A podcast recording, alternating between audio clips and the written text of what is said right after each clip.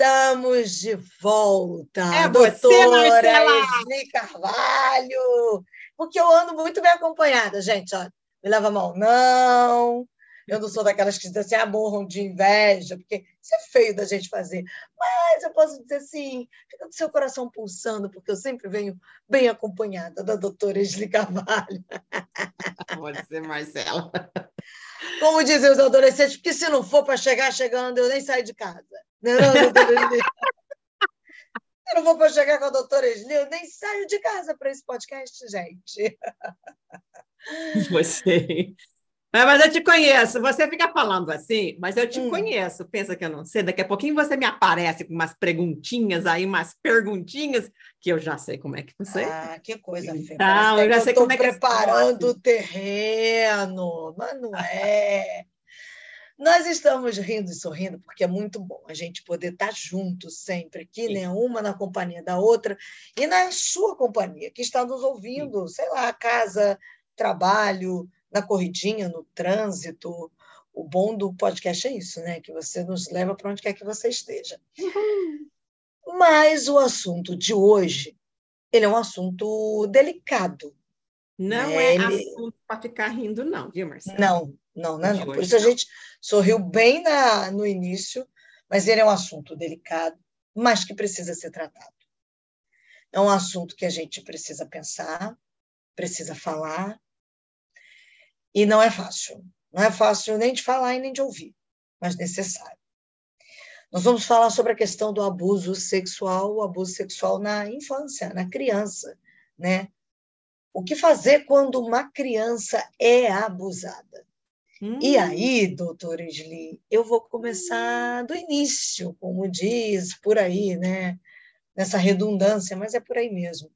Queria que você delineasse para a gente o que, que configura um abuso sexual infantil? Porque tem gente que às vezes pensa assim, ah, não, abuso sexual é só quando há o, o, o estupro real, mas no caso infantil é assim? Como é que funciona isso? Olha, eu acho que nem é uma questão só de infantil, não. A gente fala infantil porque quando isso acontece com criança. Mas uhum. como a gente sabe que isso também acontece com gente grande, né? Uhum. O, a definição está valendo para todos, né? Para todas as pessoas. Eu acho que realmente as pessoas acham, ah, não, fez mal, né? Houve penetração, então houve estupro, então houve abuso. Não, não é só isso, não. Pelo contrário, isso daí, às vezes, assim, é os finalmente, porque isso tudo começa muito antes. Uhum. Tem formas diferentes que a gente pode falar de abuso, mas uma das coisas mais importantes é aquela coisa que faz com que o outro se sinta incômodo. Sabe que às vezes até piadinha, né? Às vezes a gente ouve, mesmo de grande, assim, a gente ouve umas piadinhas que são, assim, ofensivas.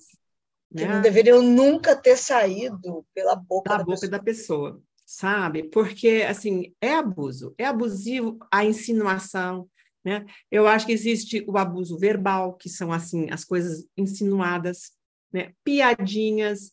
Ah, eu, as pessoas acham assim, ah, ah, é uma minoria de pessoas que sofrem abuso sexual. Não, se a gente parar para pensar, em primeiro lugar, em abuso verbal, já que a gente já começou por isso daqui. Uhum. Marcela, pensa em quantas pessoas, quantas mulheres, vamos começar só com as mulheres. Quantas vezes a gente ouviu besteira na rua? Nossa, oh. Então, se a gente for pensar nisso, quase que 100% das mulheres no nosso país já sofreram já algum tipo de abuso. É. não é uma questão é de ser bonita ou não ser bonita, né? Bastou ter corpo de mulher que está passando na rua, muitas vezes a gente ouve. E se for mais jovem, pior. Mas não vá pensar porque a gente fica mais velho que isso para, porque não para, não. Porque não para, né? É. Então, essa coisa assim, do abuso verbal, né? é uma coisa séria, porque é, assim, é você uh, dizer para a pessoa assim, coisas que são indevidas em termos de insinuação sexual, em termos de, de, de, de, de descrever, inclusive, né, verbalmente, o que você pensou quando a pessoa passou, ou quando você conhece alguém, alguma coisa assim. Então, são, são todas as coisas assim, em termos de abuso verbal, né? Mas não tem só isso, tem um abuso visual como é, como é isso? Isso é quando a pessoa te olha. Olha, com quando... aquele olhar que parece que está te despindo. Está te tirando a roupa. Quantas mulheres já me disseram assim? Ele só conversa comigo olhando para os meus peitos. Misericórdia.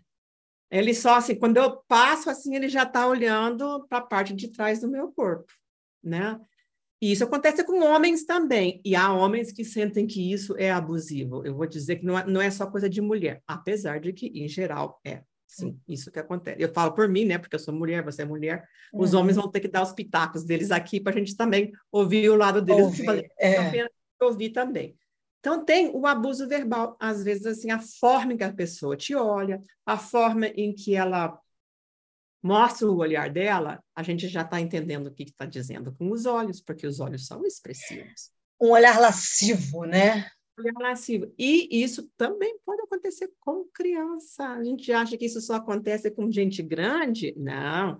Tanto esse tipo de. O que abuso... é uma loucura, né, Gili? Acho que você. Eu vou, eu vou até te perguntar um pouco, você tentar me explicar o que, que acontece, porque é muita loucura que alguém possa olhar com um olhar lascivo, de desejo, desenfreado por uma criança, que é uma criança. É, mas, mas é, e é o que a gente chama de pedofilia, e eu acho que, assim, uma das coisas que mais me assusta no mundo de hoje, você sabe que, assim, eu sou uns aninhos mais velha que você, né? Então, eu já vi, eu já vi mais história do que você.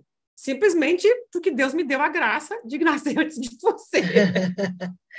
e a longevidade é a melhor coisa da vida, né? Olha, é, a gente está vivo. Mais velha, é mais velha com experiência e tem essa oportunidade de compartilhar um pouco disso, é muito interessante.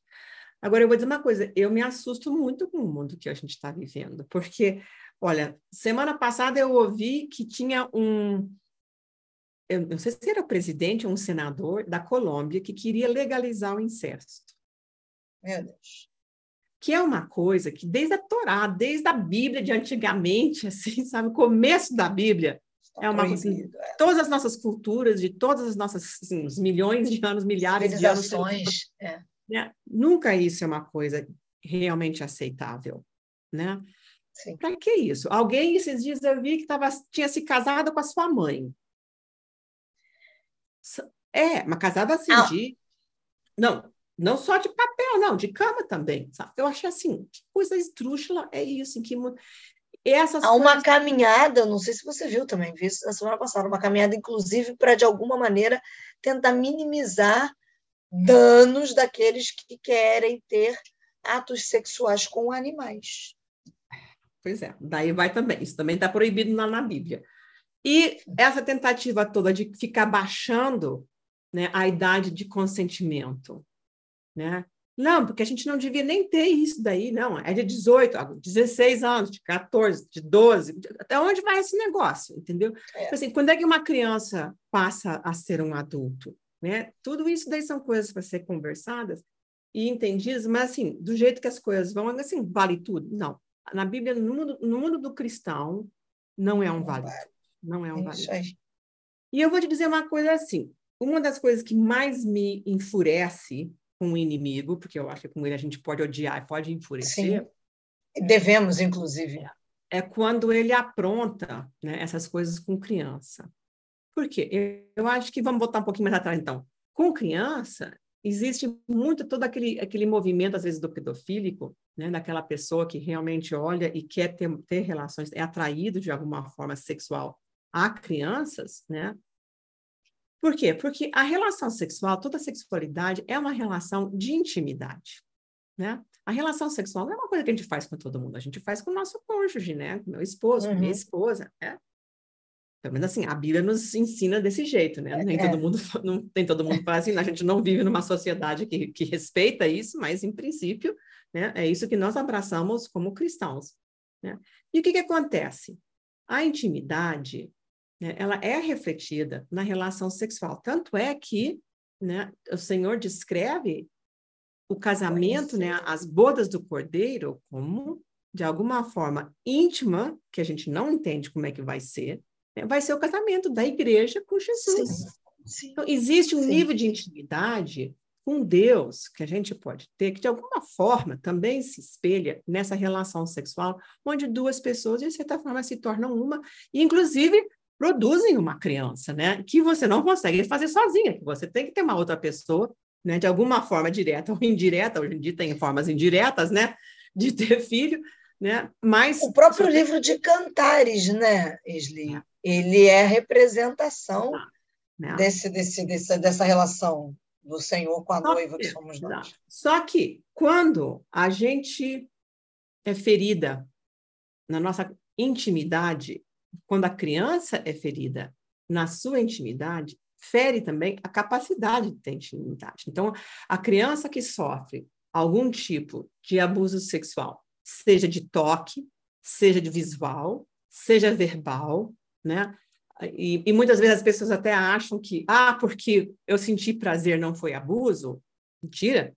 O corpo responde da forma que Deus criou. O corpo não fica filtrando para saber se é um, uma pessoa apropriada ou não é uma pessoa apropriada que está me tocando. O corpo uhum. responde uhum. com prazer, porque Deus criou o corpo para responder dessa forma.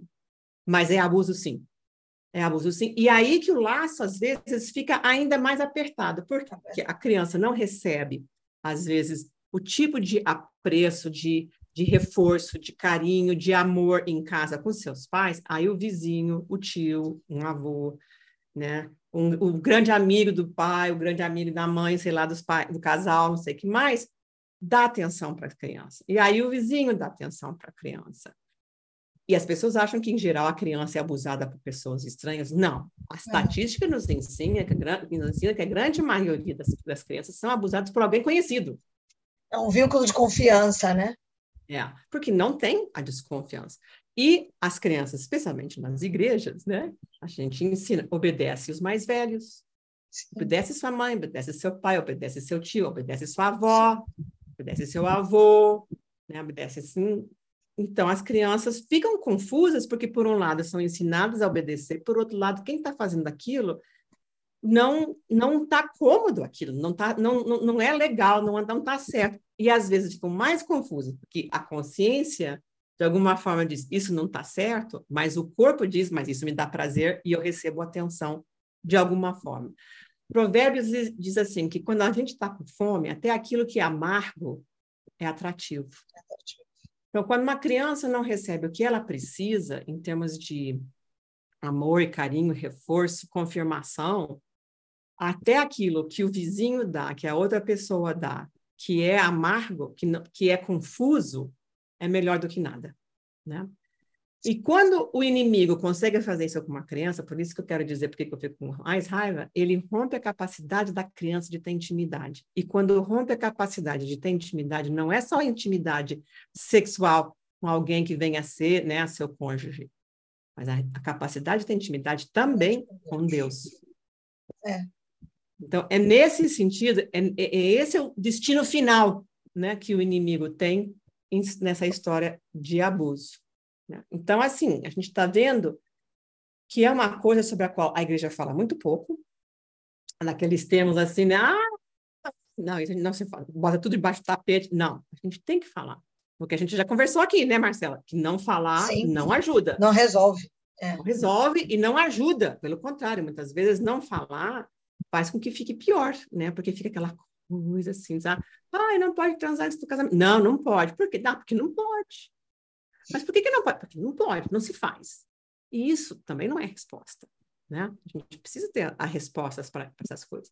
Então, eu acho que a gente pode até conversar um pouco mais sobre o que fazer quando uma criança sofre sobre isso. Não sei se vai dar tempo hoje, mas eu acho que a gente tem que aprender, inclusive como igreja, a ensinar as nossas crianças, nossos filhos, nossas filhas, as crianças que vêm à nossa escola dominical, que fazem parte do culto, né, a se protegerem contra o abuso sexual. E isso a gente pode ensinar a crianças muito pequenas. Então, Mas você vai ter que esperar a próxima para te contar como é que faz. é, não, eu já vou lhe perguntar o que a gente vai, né? Uh, no próximo a gente vai conversar sobre o que fazer quando a criança é abusada mas você disse assim, que é importante conversar com a criança para deixá-la alerta. Eu Como é que, isso faz? Acho que a gente ainda tem, esse, tem um tempinho aí, cinco minutinhos. Como é que o pai e a mãe que está ouvindo a gente, acompanhando a gente agora, pode fazer isso? Para conver... Porque tem pai que pensa assim, ah, mas se eu falar, eu vou alertar, vou atiçar para outras coisas. Como é que faz esse processo? Olha, o pai e a mãe no nosso país que acham que uma criança de dois, três, quatro, dez anos não é exposta à sexualidade descarada está vivendo no mundo da lua.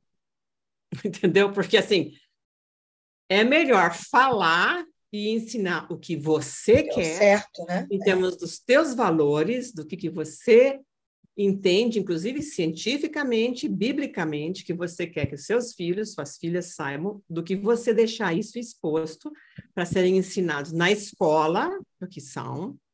Olha, eu, eu, tenho meus cabelinhos brancos já, que você já sabe. Mas a minha filha, com oito anos, ó, minha filha, que quando veio para casa, com oito anos da escola, tipo, primeiro ano, segundo ano primário, tinha perguntas, porque as amiguinhas estavam conversando. Mãe, o que, que é isso? Mãe, o que, que é aquilo? Entendeu? Graças a Deus, vinha e conversava comigo. Então, a gente pode, uma das coisas mais importantes é ensinar muito cedo para as crianças né, que existem partes do nosso corpo que a gente chama de íntimos. E a gente ensina com esse nome, partes íntimas. E essas partes são aquelas partes que ninguém toca, a não ser mamãe, o médico ou a médica, né? dependendo do pai, os papai, pai. né?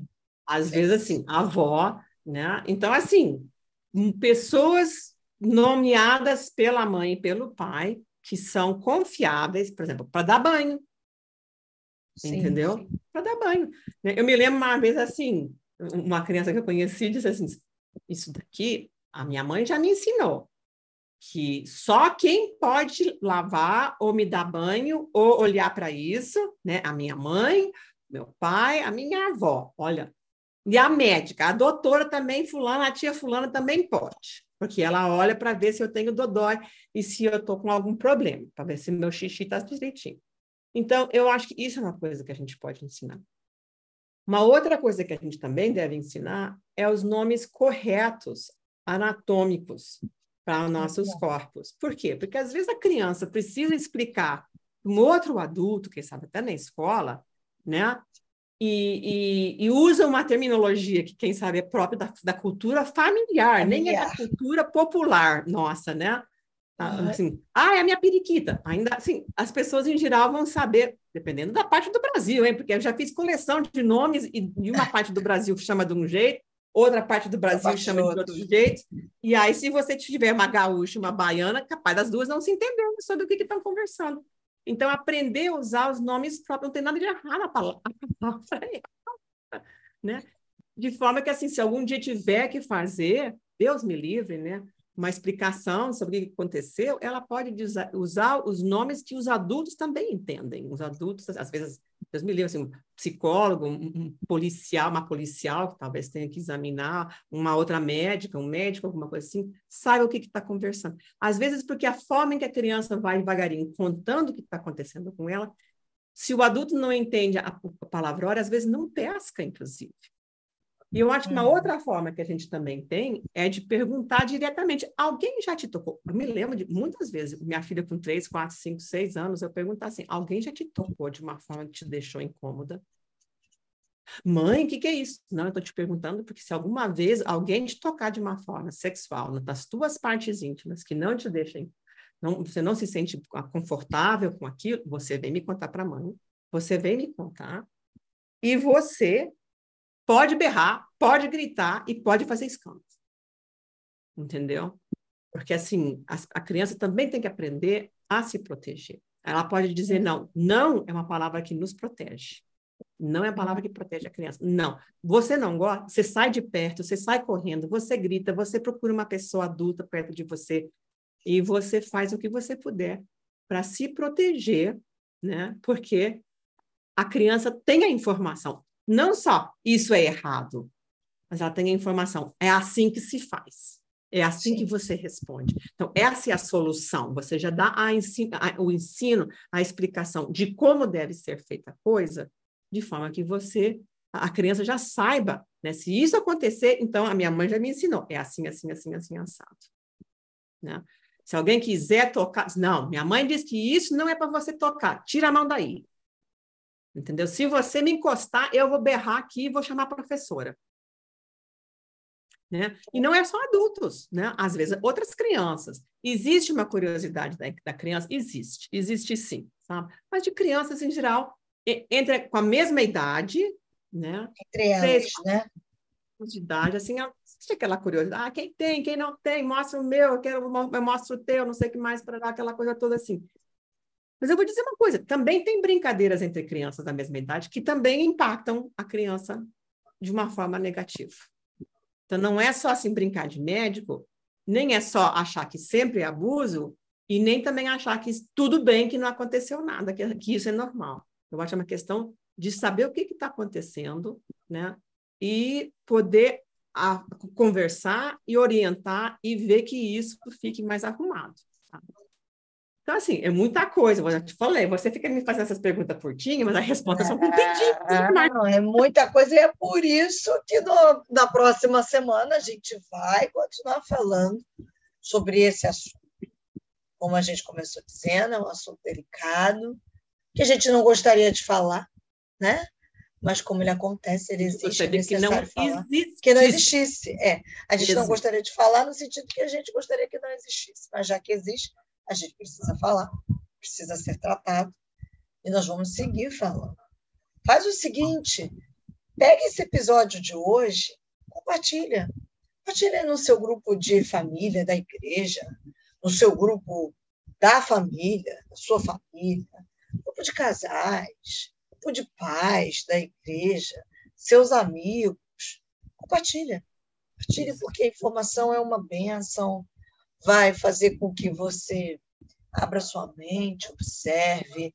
O Senhor, ele nos ensina através de informação, graças a Deus, ele nos fez seres pensantes, né? Isso é uma benção.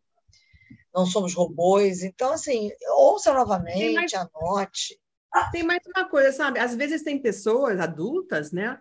Que sofreram essas coisas quando criança. E hoje em dia nós temos formas de ajudar a pessoa a sarar disso daí.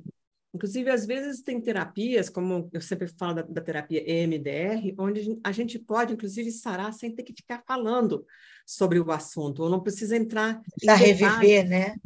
É.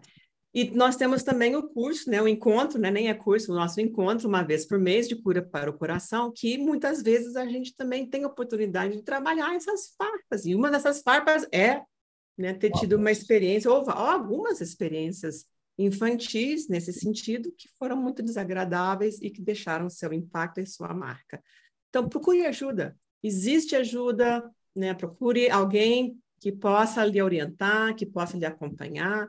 Né? Veja no nosso site de, da praça do encontro.com.br, tem pessoas lá que também trabalham dessa forma, são pessoas cristãs e que possam que, que poderão te ajudar. E tem os nossos encontros mensais de cura para o coração. Tem muitas coisas. Então, não fique nessa, nessa, nessa pindaíba toda, não. Vamos procurar ajuda, porque ajuda existe, existe. Isso aí. Tem cura para você viver saudavelmente, inclusive Sim. viver a sua santidade. Né? Isso mesmo. A partir da sua sanidade. Então, semana que vem tem mais, doutora Esli? É, sim. Um beijo. Beijoca até então. Até.